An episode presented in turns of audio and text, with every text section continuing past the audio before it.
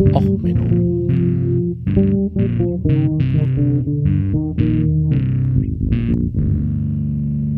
Der inkompetente Podcast über Dinge aus Militär, Technik und Computer, die so richtig in die Hose gingen. Herzlich willkommen zu Och Menno, dem Podcast für alles, was in der Militärtechnik und der Welt so in die Hose geht. Heute mit der Folge Heartless World. Ja, Heartless World ist ähm, ein Track von Unleash the Archers. Ähm, ein, ja, in meinen Augen schöner Track von einer relativ coolen kanadischen Band. Naja, jetzt kommen wir mal ganz kurz zu den ähm, Hausmeistereien. Nämlich ähm, ups, eine kleine Ankündigung. Ähm, ich hatte ja in letzter Zeit so ein paar Mal einfach ähm, auch mal nur zweiwöchentlich rausgebracht. Ähm, lag halt einfach irgendwie so an Stress in der Arbeit und so weiter, was halt so passiert. Und habe festgestellt, es gibt dort einfach mehr Zuhörer, aber wenig in, weniger Interaktion. Ich kriege weniger Feedback. Und deswegen habe ich jetzt bei Twitter, also äh, äh, eine Umfrage gestartet, um mal zu gucken, was euch besser passt. Ob ich den weniger oft rausbringen soll, denn vielleicht längere Folgen oder so. Ähm, wie gesagt, da würde mich euer Feedback interessieren, ob ich jetzt wieder versuchen soll, wirklich wöchentlich Content rauszubringen oder seltener und dann eventuell länger oder kürzer. Ne? Selbe Content, weniger Zeit, keine Ahnung. Ähm, wie gesagt, in der Hinsicht würde mich das dann einfach mal interessieren. Und ähm, lasst mir gerne Feedback da. Ähm, E-Mail-Adresse und so weiter sollte bekannt sein. Ähm, also Twitter at auch P und äh, Google Mail E-Mail-Adresse war, glaube ich, auch Podcast at googlemail.com, aber das müsste ich nachgucken. Ähm, also, wie gesagt, meldet euch gern bei mir. So, zum heutigen Thema. Ähm, wer hätte es denn wissen können? Wer hätte es denn ahnen können? Es gibt so Momente, ich will ja eigentlich positiver werden. Ja. Ähm, ja, wer hätte das wissen können? Ähm, also manchmal denke ich ja, hey, ich möchte nicht so rumrennen, das konnte man ja vorher nicht wissen. Also das, das konnte keiner wissen, dass das jetzt passiert. Also wirklich so, es ist das erste Mal passiert. Es gibt ja so Sicherheitsvorschriften und so, die werden dann halt nach einem Unfall geschrieben. Hat keiner wissen können, dass der erste Dr äh, Druckbehälter äh, explodieren kann. Weil man noch nicht wusste, dass Druck irgendwann zu viel wird. So, das, da kann keiner vorher was besser wissen. So, und dann kann man sich da auch nicht drüber beschweren, dass die Person das falsch gemacht hat. Aber es gibt so Momente, da kann man sagen, jo, Junge, du hättest es besser wissen müssen. Also zum Beispiel haben wir hier jetzt den Fall ähm, von einem Briten, im Hamsterrad. Ähm, naja, kein echtes Hamsterrad, ähm, sondern ein äh, Hamsterrad, das er sich selber gebaut hat. Das ist ja auch besser so. Ich meine, wenn man schon das ganze Leben in einem Hamsterrad gefangen ist, dann sollte man sich das Hamsterrad wenigstens selber schön machen. Und zwar, ähm, nee, ist eigentlich kein Brite, sorry, ähm, ein Amerikaner, macht's nicht besser. Also, äh, Risa Balucci ähm, hatte halt vor, mit seinem Hamsterrad, das ist ein extra von ihm designtes Hamsterrad, mit dem kann man über Wasser laufen. Vielleicht hat er einen kleinen Jesus-Komplex, man weiß es nicht. Auf jeden Fall mit diesem Hamsterrad wollte er 1000 Meilen von Florida nach New York laufen, um für Charity Geld zu sammeln. Gut 1000 Meilen auf dem Wasser sind ähm, anstrengend. Also 1000 Meilen an Land, äh, wie gesagt, den Self-Transcendence äh, Run hatte ich ja erst in einer der letzten Folgen. Ähm, also diese 1000 Meilen auf Wasser sind schon anstrengend und das Ganze in so einem Hamsterrad ist natürlich noch ein bisschen anstrengender. Ne? Also da könnte man sagen, okay, äh, entsprechende Vorbereitung und so. Ähm, Bild in dem Artikel ist halt ja so Abstandsfender, würde ich sie nennen, äh, an beiden Seiten des Hamsterrades angebracht und das Hamsterrad ein bisschen länglicher gemacht, damit es nicht links und rechts umfällt. Also ist eigentlich ein Fass mit Fendern und dann so Paddeln dran, dass man ähm, sich fortbewegt. Gut, jetzt könnte man überlegen, okay, warum funktioniert das nicht?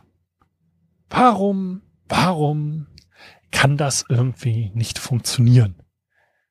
Und dann kommen einem schnell einige Möglichkeiten. Und dann überlegt man sich, ja, okay, ähm, so Strömung. Man muss also schneller laufen oder sich fortbewegen als die Strömung, weil sonst hat man ja keine Autorität, wo man ankommt. Gut, jetzt kann man sich überlegen, wie schnell kann ich in so einem Hamsterrad laufen? Durchschnittliche Laufgeschwindigkeit eines Erwachsenen und so, ja, 5 kmh oder so. Ja, wie stark ist die Strömung vor Florida? Dann kann man auf eine Seekarte gucken und kann sich sagen, ja, das könnte knapp werden.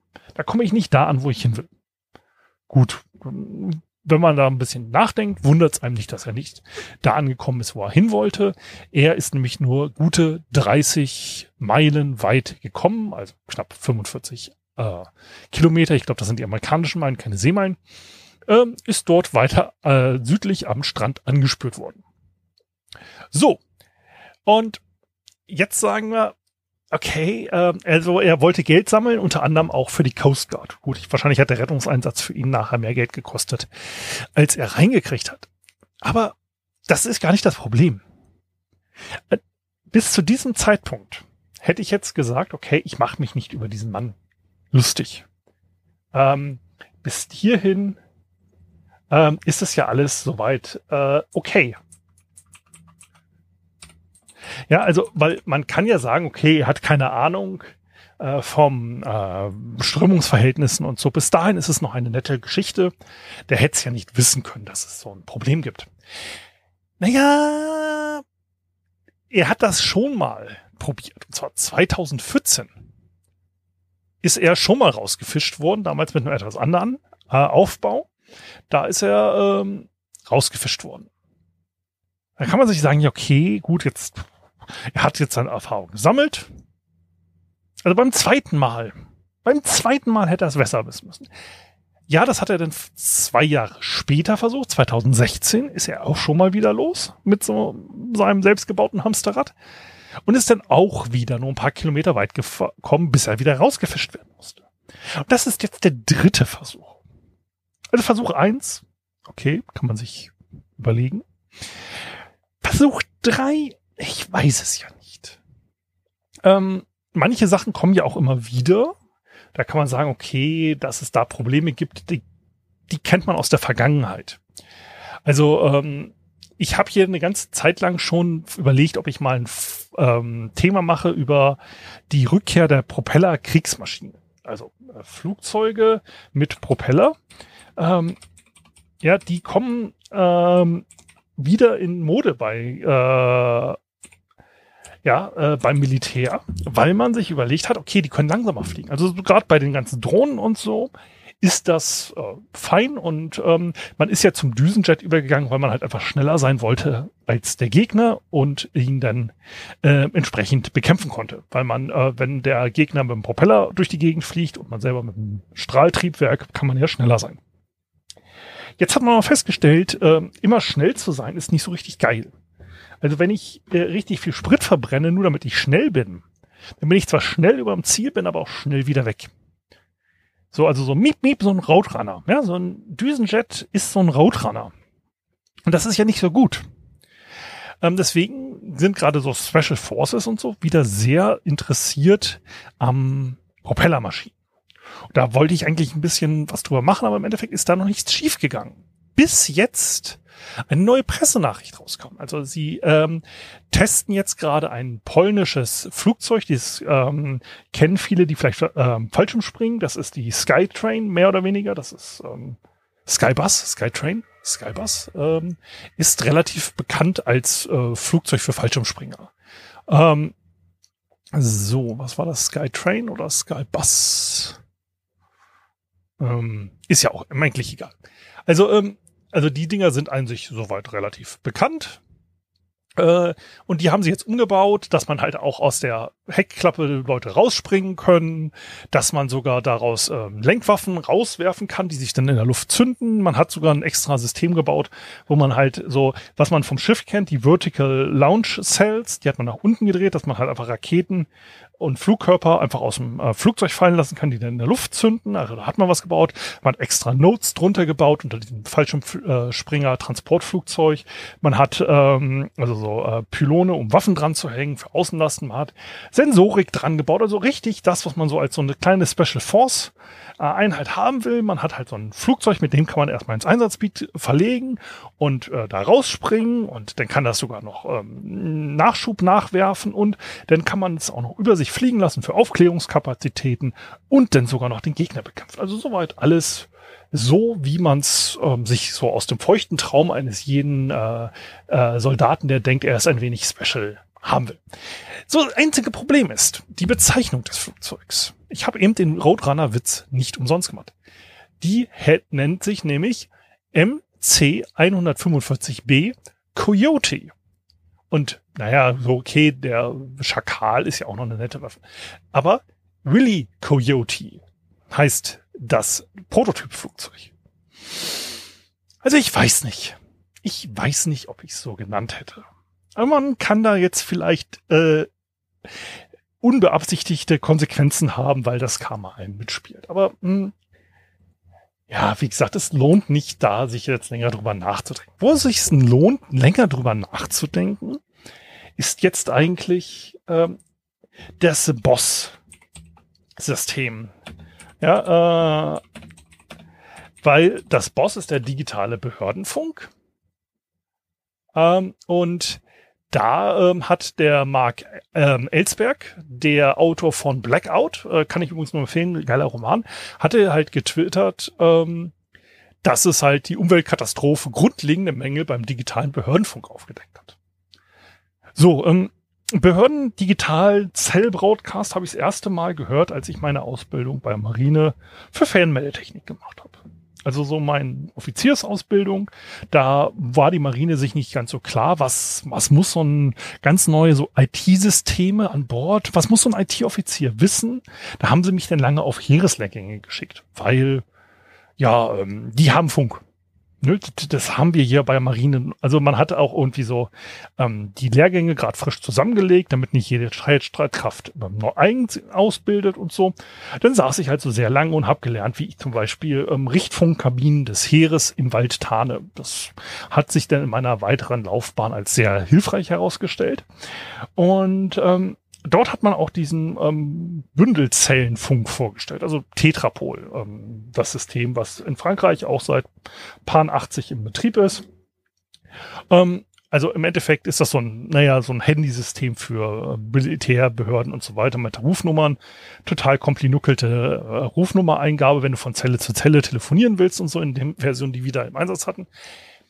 Und da war dann halt immer so das wurde als der Reisescheiß vorgestellt. Also, dass man da so einen Funkmast im System hat und dann können die äh, Systeme mit dem Funkmast kommunizieren und auch untereinander und dann kann man die zusammenschalten und so. Ist auf jeden Fall natürlich besser, als wenn du so diesen üblichen äh, Handfunkquetscher hast. So, äh, bitte kommen, ja, bla bla bla, Phase, Phase und alle reden durcheinander auf den irgendwie 16 Kanälen, die man zur Verfügung hat oder 17. Das ist natürlich besser, wenn ich so einen äh, Quetscher habe und habe dann Digitalfunk, dass ich ähm, mich miteinander verbinden kann. So. Das hat sich natürlich auch äh, die Feuerwehr, die Polizei und so gedacht. Äh, man hat halt in Deutschland den Behördenfunk ähm, digitalisiert, weil ist ja besser, ist ja schöner. So, und damals habe ich mir in der im Lehrsaal äh, hockte ich da und dachte mir schon bei der PowerPoint-Präsentation, bei dieser Folienschlacht, was ist denn eigentlich, wenn der Feind ein bisschen unkooperativ ist. Ich meine, das ist so eine Grundeigenschaft eines Feindes, dass der was gegen einen hat. Dass der nicht unbedingt so mitspielt, wie man es gerne hätte. Dass der sich vielleicht mal überlegt, hey, weißt du was? Ich schieß da mal irgendwie rein. Ich mach dir mal deine schöne Base Station kaputt. Da wurde immer gesagt, ja, nee, also ähm, das ist vielleicht bei Tetrapol, aber komm, also bei der Polizei, das, das funktioniert nicht. Äh, also das, das, das, das passiert nicht, dass da irgendeiner aktiv versucht, so Funkzellen kaputt zu machen.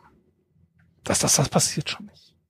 Und die zivilen Leitungen zwischen den Verbindungen, also zwischen den Funkmasten, die sind ja auch, ne, das ist ja die Telekom hat da ja auch Interesse dran und so das passiert schon nicht. Gut, man hat dann festgestellt, als der Behördenfunk am Anfang kam, hatte der so ein leichtes Kapazitätsproblem. Da musste man halt bei Demos, wenn man so ein paar Hundertschaften zusammengezogen hat, musste man noch extra Funkmasten aufstellen. Aber das geht ja auch. So eine Demo, das weiß man ja vorher. Und dann stellt man halt extra Behördenfunkmasten auf. Oder man hat so einen Polizeitrupp, der fährt dann halt so eine Antenne aus. Der stellt sich irgendwo schön in die Pampa auf so einen Hügel. Und dann hat man da gute Abdeckung. Das, das, das, das funktioniert wunderbar. Jetzt hat sich gezeigt bei der Flut, hm, upsi. Ja, also diese zivilen Leitungen, die sind ja auch mit weggespült worden. Äh, ja, hm. Ach so, Stromnetz, ja, Stromnetz, ja, haben wir auch nicht mehr. Ja, also diese zwei bis vier Stunden ähm, Akkulaufzeit, die da diese ähm, Funkmasten von sich aus eingebaut haben. Das ist ja total toll, wenn dann ne, das THW da rankommt oder die Polizei und einen Notstromgenerator anjuckeln kann und dann, dann starten kann. Wenn aber die Straßen weg sind, um überhaupt zu diesem Funkmast zu kommen, dann ist auf einmal mit der Koordination der Sicherheitsbehörden auch nicht mehr viel zu wollen. Ähm, ja, das ist denn schon krass. Ähm, das hätte ja keiner vorher wissen können. Kurze Side Note übrigens. Ich pack euch noch einen Bericht vom äh, ersten Soldaten in der Flutkatastrophe ähm, rein. Ähm, wer einen schwachen Magen hat, den nicht lesen, aber der ist krass. Wie gesagt, der Bericht ähm, von dem Notarzt Dennis Ritter aus der Rheinzeitung, also ist echt äh, krass, wie die da ins Gebiet sind. Auf jeden Fall, ähm, wie gesagt, man kann ja nicht ahnen, dass auf einmal so eine Flut irgendwie Kabel kaputt macht und irgendwie Brücken wegfetzt, wo denn das Notstromaggregat drüber kommen sollte. Ähm, ja, und man hat ja eigentlich in den Konzepten auch vorgeschrieben, dass ähm, also dass das ja gesicherte Leitungen sein sollen, ne, dass das besonders gut abgesicherte Leitungen sein sollen. Ähm, natürlich stellt sich jetzt raus, dass so eine normale Leitung, so ein am Stu an der Straße mitverlegt. Also Telekom macht das gerne und auch andere Glasfaseranbieter. So, ne, Grünstreifen äh, neben der Straße, das ist auch ähm, günstiges Land oft, das gehört der Gemeinde. Da muss man nicht irgendwie so mit ganz vielen Eigentümern verhandeln, ne, irgendwelche Grafen oder was weiß ich, die dann für jeden Meter Geld sehen wollen, sondern das ist halt Gemeindeland.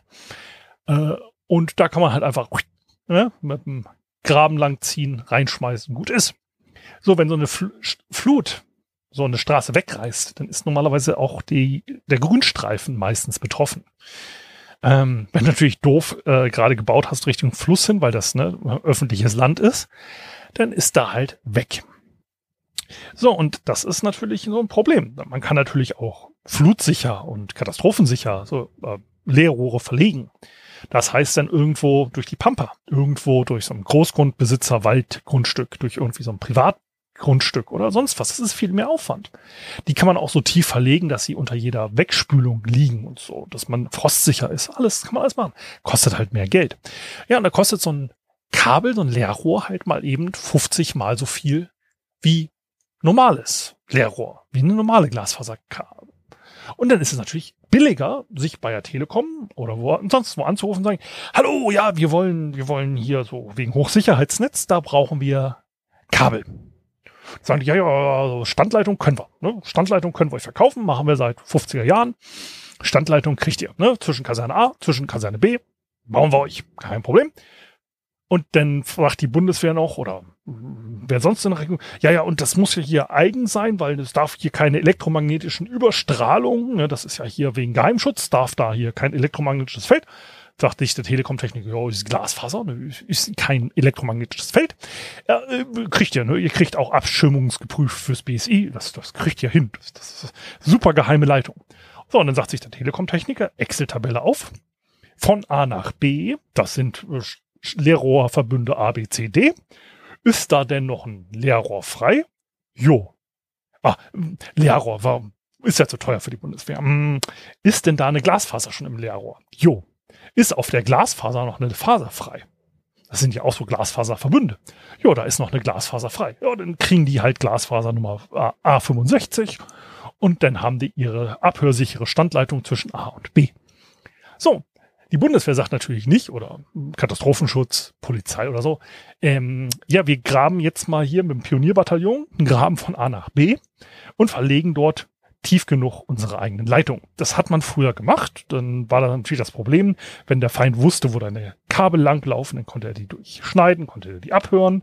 Ähm, Im Kalten Krieg gab es da nette Geschichten, wie Spionage funktionierte, indem man sich gegenseitig die Telefone angezapft hat. Und ja, wie gesagt, ähm, so bei der Telekom und so wurden halt die Leitungen gemietet. Und jetzt ist halt natürlich das Problem, es ist günstiger gewesen, deswegen hat natürlich hier jeder gesagt, ja, machen wir. Und jetzt sind die Leitungen weggebrochen. Hätte ja keiner wissen können. Ich meine, wer kann denn schon auf sowas kommen? Wenn es da nur mal ein Gesetz zu gäbe. Ja, so ein Gesetz, wenn was schiefgehen kann, äh, dass es auch schief geht. Ähm, ja, also das, das gibt's ja nicht. Ne? So Gesetzmäßigkeiten, dass Sachen schiefgehen. Also ähm, wenn es sowas gäbe wie das Mirscheid-Gesetz. Also Mirscheid übrigens nach einem fiktiven Bundestagsabgeordneten äh, genannt, ist ein Gesetz, ähm, das besagt, dass die Prozentzahlen der äh, Stimmanteil der SPD äh, die Rohstahlproduktion der alten Bundesländer gemessen in Millionen Tonnen sind. Funktioniert übrigens wunderbar. Also 1998 ähm, 38,45 Millionen Tonnen, SWD 40,9. Das war die Abweichung, die am größten war. Jetzt danach ist es ein bisschen äh, merkwürdiger geworden. Ich habe euch aber mal eine Tabelle zur Rohstahlproduktion verlinkt, wer selber mal gucken will. Ähm, nee, ich rede natürlich vom Murphys Gesetz. Ja, alles, was schief gehen kann, geht schief. Äh, gibt natürlich auch noch die Murphys Gesetze für Militär, ähm, ne, dass der Feind auch nicht so kooperativ ist, kein äh, Plan überlebt den ersten Feindkontakt und so weiter. Dann gibt es natürlich auch solche Gesetze wie sogenannte Risikokompensation, den sogenannten Pelzmann-Effekt. Das heißt, wenn man jetzt weiträumig Sicherheitsmaßnahmen einführt, dass die Leute mehr Risiken auf sich nehmen. Also sobald ich sowas mache wie Fahrradhelme einführen, gesetzmäßig, dass jeder Fahrradhelm tragen muss, oder ein Sicherheitsgurt.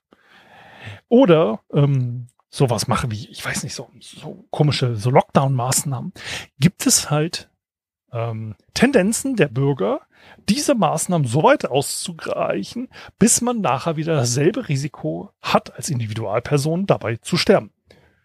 Nur dann kann ich ja ein bisschen mehr Risiko auf sich nehmen. Also so ähnlich auch wie mit Pendelwegen. Je schneller ein Auto fährt, desto weiter ziehen die Leute aufs Land. Ähm, weil man ja immer dieselben 45 Minuten Pendelstrecke hat. Das sind alles so Sachen, das kann ja keiner ahnen. Also sobald ich irgendwo eine dicke Straße hinbaue, so eine äh, Entlastungsstrecke um Stadt, dass da mehr Verkehr kommt. Das kann man ja immer nicht wissen. Ich glaube, ich habe da zu diesem Straßenbau auch schon eine Folge gemacht. Ähm, es gibt dann auch sogenannten, äh, die perversen Inzini äh, äh, Initiativen, zum Beispiel den sogenannten Cobra-Effekt. Also, ähm, dass man halt, wenn man äh, Geld dafür gibt, dass Leute Cobras töten in der Stadt, dass es Leute gibt, die relativ schnell eine Cobra-Farm aufmachen. Ja, in Hanoi hat man äh, 1902 für jede Ratte, die getötet wurde, Geld gegeben. Gab es relativ schnell Rattenfarmen. Das ist immer so das Erste, was ich mir so als Pentester denke, wenn mir jemand sagt, äh, sie haben irgendeine Initiative, um irgendwas in der Firma zu verbessern. Ich denke immer sofort daran, was kann schiefgehen.